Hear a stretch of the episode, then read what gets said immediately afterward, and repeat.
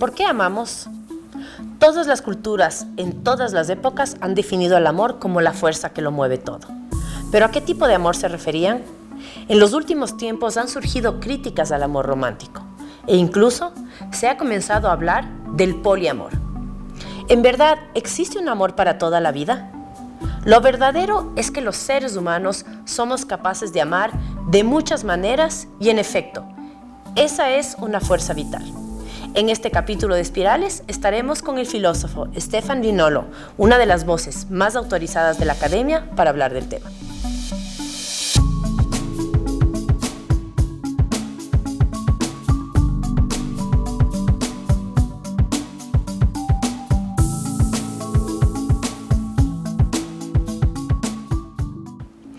Estefan, ¿qué es el amor? Bueno, entonces comenzamos por la pregunta más difícil que haya, porque justamente cuando hablamos del tema amoroso, probablemente no podamos contestar a lo que el amor es, porque el simple hecho de decir que algo es, ya lo estás objetivizando. Ya, ya, le estás dando cierta definición precisa, ciertas características precisas. Y probablemente, tal como todos experimentamos, todos bien sabemos que algo como el amor debe existir y sin embargo somos absolutamente incapaces de definirlo claramente. Por lo que paradójicamente tal vez debamos comenzar diciendo que el amor existe, pero que el amor no es, porque somos incapaces de definirlo. ¿Crees que existen distintos tipos de amor? Muchos filósofos piensan, de hecho, que existen como mínimo tres tipos diferentes de amor. Y para eso existe, de hecho, tres palabras para poder distinguirlas. Primero, la palabra eros, para definir el amor erótico. La palabra ágape, para definir ese amor incondicional como don absoluto al otro. Y hay otra palabra un poquito extraña, que es la palabra que encontramos en la misma palabra filosofía. Es el verbo griego philein, que se traduce como un amor, pero más como un amor fraterno. Porque bien sabes que el filósofo es el amante a la sabiduría, por lo tanto, es un amante. Él también debería ser un buen amante. Entonces sí, hay muchos tipos de amores diferentes. ¿Y con qué sentimientos crees tú que se podría confundir el amor? Creo que el amor sobre todo se puede confundir con la amistad.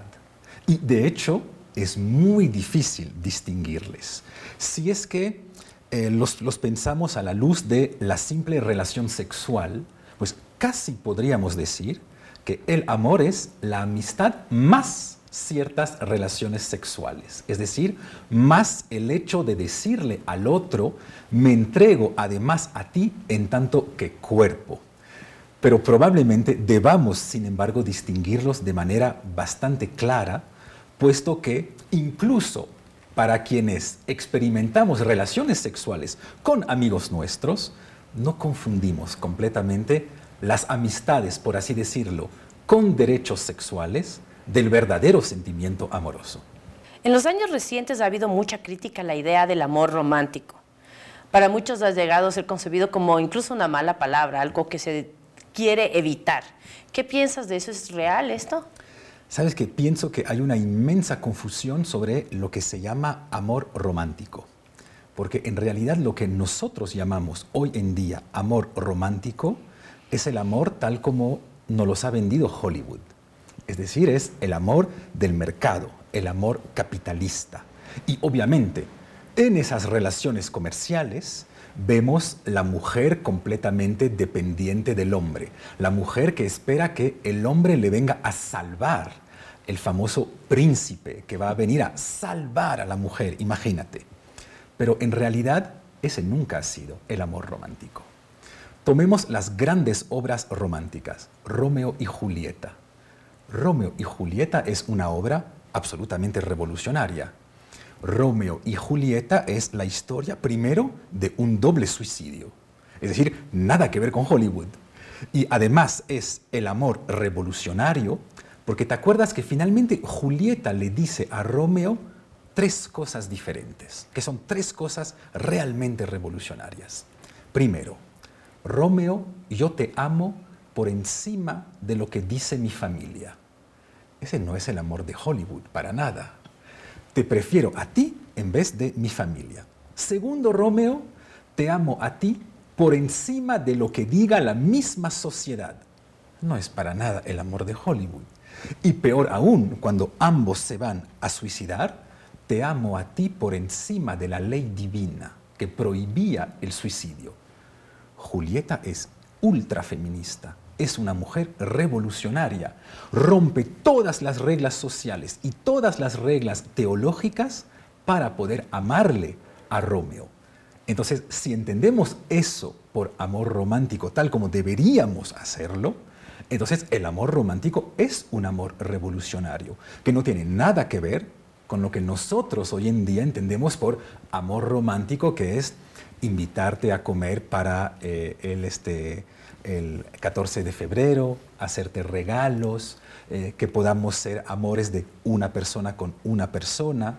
Ese no es el amor romántico, ese es el amor mercantilista de Hollywood. El amor romántico es otra cosa. Entonces, ese sería un tipo de amor. Ah, ¿Cuál? El que corresponde a Eros. A Eros. A, ¿Cuál sería el, Ese es amor? Probablemente el que más correspondría a lo que se llama ágape. Es decir, el don absoluto por encima de todo.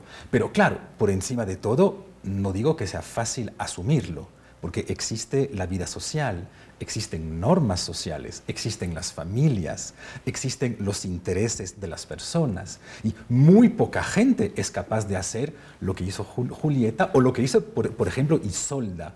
Eh, te, te, acuerdas de otro texto romántico magnífico, Tristán e Isolda? Isolda tenía que ser reina, había sido escogida por el rey Marcos y de repente le dice, pues no prefiero renunciar a ser reina para irme a vivir mis amores con Tristán. Una vez más, es un amor súper revolucionario.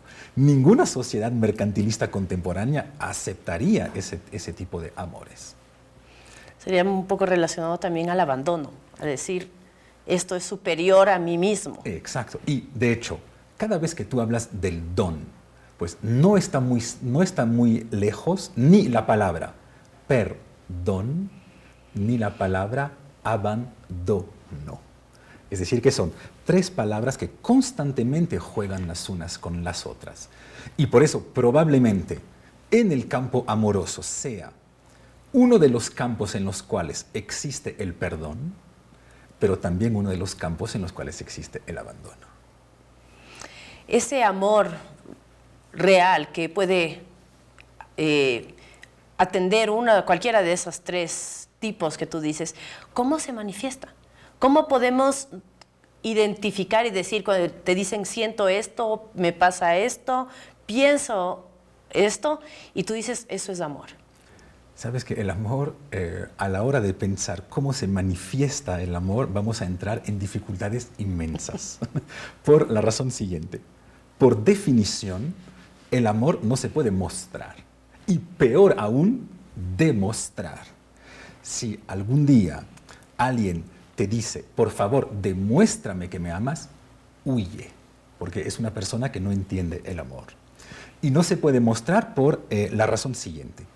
Imaginemos que para mostrarte que yo te amo, te esté haciendo regalos. ¿Eso muestra que yo te amo? Para nada. Puedo tener intereses detrás de eso. Imaginemos entonces que yo te preste muchísima atención. ¿Eso demuestra que te amo? Para nada. A lo mejor solo espero de ti la visa de trabajo ecuatoriana. Imaginemos ahora que yo me suicide frente a ti para mostrarte que te amo. ¿Muestra que te amo? Tampoco. Muestra simplemente que a lo mejor padecía de alguna dificultad psicológica. Entonces, lo interesante a la hora de pensar cómo se evidencia el amor es lo siguiente.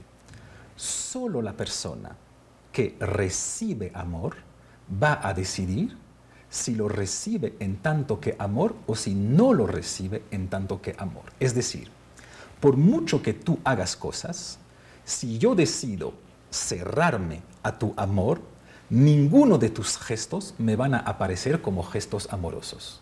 En cambio, si yo decido asumir el riesgo que estamos entrando dentro de relaciones amorosas, incluso un silencio tuyo puede aparecerme como algo amoroso. Por lo que el amor padece de la paradoja según la cual es quien lo recibe que va a decidir si es amor o no. No es quien lo da. Por eso no se puede mostrar amor. Es fuerte porque, claro, uno puede decir siento amor por esta persona. Sin embargo, quien va a validar ese sentimiento es quien lo recibe. Trágicamente. Trágicamente. Y el amor es trágico, llega a ser trágico porque hemos hablado de estas historias de amor, el romanticismo. Las historias de amor tienen un toque de tragedia. ¿Por qué es eso? Se piensa que existe un vínculo fundamental entre amor y muerte. De hecho, tal como señalabas, en muchos textos, sea eh, Romeo y Julieta, sea Tristán, pues solo van a poder vivir esos amores después de la muerte. Es decir, que estaremos unidos para siempre, sí, sí, claro, pero después de la muerte, no en la vida. Por lo que todo el reto es cómo encarnar en nuestras vidas ese amor que supuestamente nos une únicamente después de la muerte. ¿Existe el amor para toda la vida, el concepto de las almas gemelas? Sabes que esta idea de alma gemela es una idea que viene de un texto del mismo Platón, que se llama El banquete, en el cual dice, a cada uno de nosotros le falta algo, por lo que en realidad en el amor vamos a ir a buscar en el otro lo que nos hace falta. Es decir, si yo soy malo en eh, matemáticas, por ejemplo, pues voy a enamorarme de alguien que sabe muchísimo de matemáticas, porque así los dos juntos vamos a poder formar una especie de totalidad perfecta. Pero si ves que esta concepción supone que en el amor el otro viene a colmar una especie de falta mía una especie de debilidad mía, lo que no es obvio. No es obvio que yo busque en el otro lo que a mí me hace falta. Podríamos tener otra concepción amorosa y decir exactamente lo contrario. Yo no busco en el otro lo que me hace falta, sino busco en el otro lo, lo que tiene también de mí para que podamos potenciarlo ambos yo soy bueno en matemáticas, pues busco a alguien excelente en matemáticas, no para que él venga o ella a colmar alguna falencia mía, sino que los dos juntos potenciemos esta fuerza matemática. Entonces, nunca se ha podido realmente resolver esta dificultad amorosa que se puede expresar de una manera muy simple. Son los contrarios que se atraen o al contrario, yo suelo amar a alguien que se parece a mí. Pues son dos concepciones radicalmente diferentes del amor y ambas tienen fundamentos filosóficos muy fuertes.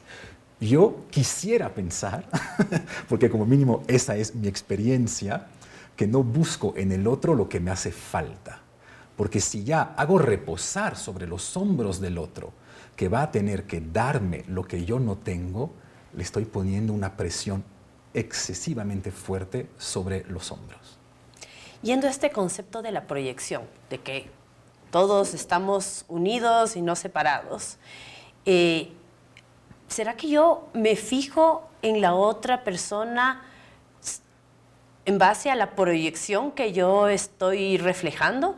Y justamente hablando de eso, estoy buscando lo que me hace falta, estoy buscando lo que me gusta o, lo que, o, estoy buscando algo similar a mí. Y eso hace que esa proyección se manifieste en una persona. Pero también eh, tiene que ver el momento en el que yo estoy en mi vida. Porque a veces estamos enamorados perdidamente de alguien y de repente regresamos a ver y dices, ¿y yo qué le vi? ¿Y cómo así termino yo con este personaje que no... ¿Qué, ¿Qué, sucede ahí? Exacto. Porque ahí justamente pienso que una de las cosas importantes en el campo amoroso es que el amor no es tanto algo que sucede en nuestro mundo, sino algo que le sucede al mundo. Permíteme explicar eso sencillamente. Cuando yo amo a alguien, o mejor dicho, en caso de ruptura amorosa, de vez en cuando vienen estudiantes míos a decirme, profe, profe, es el fin del mundo. Me dejó mi novia. De cierto punto de vista no es tan falso, a pesar del carácter excesivamente trágico. Pero mira por qué. En caso de ruptura amorosa, el mundo no cambia. Ese restaurante que estaba ahí sigue ahí, los buses siguen ahí, los objetos del mundo siguen ahí, no cambió nada en el mundo. Y sin embargo, todos sabemos que en las rupturas amorosas cambió el mundo. No cambiaron los objetos del mundo, pero cambiaron las prioridades según las cuales me aparecen. Ese famoso restaurante en el cual nos dimos nuestro primer beso, de repente me sabe asqueroso. Esta música sobre la cual bailábamos, no la quiero ni escuchar. Es decir, que todas esas redes de significaciones que constituyen lo que llamamos un mundo, de repente se deshacen. Entonces, para regresar a lo que comentabas de los momentos del amor, pues obviamente cada uno de nosotros vive en diferentes mundos, en este sentido de redes de significaciones.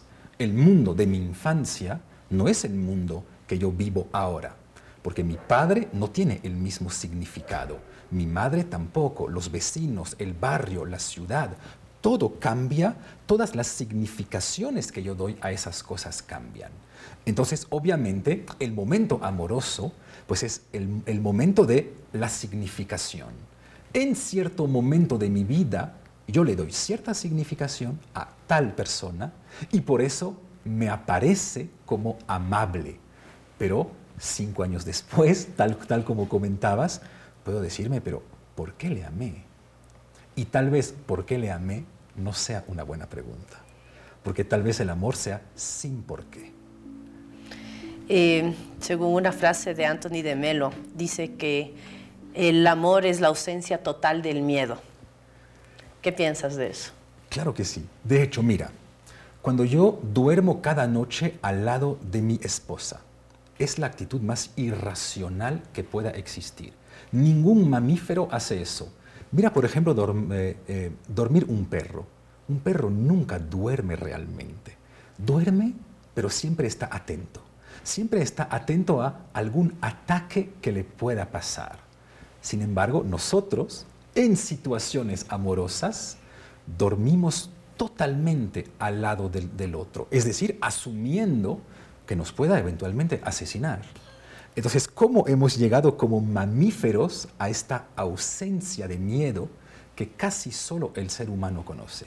Pues en este sentido, el amor sí sería la confianza total, pero la confianza total significa la confianza irracional, porque lo racional sería no confiar nunca. Los mamíferos no confían nunca. Entonces, ¿cómo hemos llegado nosotros, mamíferos, a esta confianza absoluta? Pues tal vez por eso el ser humano sea el único animal que conoce el sentimiento amoroso. Eso nunca lo sabremos completamente, pero sospechamos que el ser humano es el único animal que siente eso. Y hablando en términos más grandes, ¿puede el amor mover sociedades, mover una idea, hacernos caminar hacia un destino? Podríamos decir tal, tal vez que Solo el amor puede mover sociedades o cambiarnos de hecho el destino. Si tú miras casi toda la historia de la humanidad, siempre se ha movido por el amor a una idea política, el amor a algún deporte, el amor a algún rey, o también amores trágicos, el amor a la violencia, eh, el amor a la negación del otro. Es decir, que cada vez que, algo importante sucede en alguna sociedad humana, siempre el amor está por ahí atrás. Y podemos controlar el amor, darle una dirección, el momento en que sabemos que tenemos, que algo estamos sintiendo, darle una dirección para, para que crezca o para que sea más sano, para que dé los frutos que estamos buscando no sé, me parece que la palabra controlar es un poco excesiva, porque solemos pensar que más, más bien Él nos controla a nosotros. Pero lo que sí, en cambio, podemos hacer es, como mínimo, pensarlo. Y pensarlo nos, nos permite entender cómo va poco a poco evolucionando. Todos bien entendemos que la primera semana después del matrimonio no es lo mismo que 15 años después del matrimonio. Eso no significa que el amor se acabe, sino que el amor se modifica. No amamos de la misma manera a lo largo de esos 15 años. Entonces, no creo que podamos controlarlo como tal, pero sí pensarlo para intentar darse cuenta que se está modificando, que algo está cambiando. ¿Y la confusión entre el amor y el apego? Es justamente la confusión a la cual intenta cada día eh, someternos Hollywood, con la famosa idea que el, el otro depende de mí. Y el hecho que el otro dependa de mí es una relación completamente patológica. Yo no quisiera que mi esposa esté conmigo porque depende de mí. Quisiera que esté conmigo por voluntad propia de ella. Entonces, el apego es una relación patológica. Lastimosamente, eh, es una relación a la vez, de vez en cuando, placentera. Porque si el otro está apegado a nosotros, podemos fácilmente controlarle. ¿Qué tan importante es que el ser humano esté consciente de su capacidad de amar? Creo que es muy importante, tal como comentabas, primero, para no confundirlo con otros sentimientos, pero además para saber qué es lo que yo puedo razonablemente esperar del otro en la relación amorosa. ¿Te acuerdas que comentábamos de los amores de Hollywood con el famoso príncipe? Y en esta relación príncipe-princesa, normalmente mucha gente se focaliza sobre la pobre princesa que espera todo del príncipe. Pero imagínate también eso, la presión que pone sobre el hombre. Cuando al hombre le vas a decir, tú tienes que ir a salvar a la mujer en esta relación amorosa. Yo no me siento en la misión de salvar a absolutamente nadie, tal vez salvarme a mí, veremos, pero en las relaciones amorosas no se trata de salvar al otro. Y si tú estás consciente de esto desde el comienzo, me parece que puedes tener una relación mucho más estable, mucho más sana. ¿Por qué amamos? Es una pregunta, si me permites, a la cual no te puedo contestar pero te puedo explicar por qué no te puedo contestar. Porque la misma palabra por qué ya supone que existan causas. Es decir, tal, tal como el evento A produce el evento B. Pues bien sabemos que el amor no funciona así. Por eso se dice en filosofía que el amor es un acontecimiento, es, es decir, algo que sucede sin que podamos asignarle una causa precisa. Y de hecho, ninguno de nosotros puede explicar cómo seducirle a alguien o cómo amarle a alguien. ¿Qué tipo de situación debemos crear para que se dé el encuentro amoroso? Nadie puede realmente explicarnos eso. Todos bien sabemos que hemos intentado seducir a personas, dando lo mejor de nosotros, dándole muchísima atención, regalos, mandándole poemas, haciendo cosas increíbles. No funcionaba absolutamente nada. Y algún día, en pijama, bajando la basura por el ascensor, nos cruzamos con esta persona, se da el encuentro amoroso. Es decir, que no podemos identificar las causas del amor. Y sin embargo, sabemos que existe. De ahí el carácter tan específico de la relación amorosa y tan delicioso de la relación amorosa. No podemos reproducirla porque no sabemos sus causas.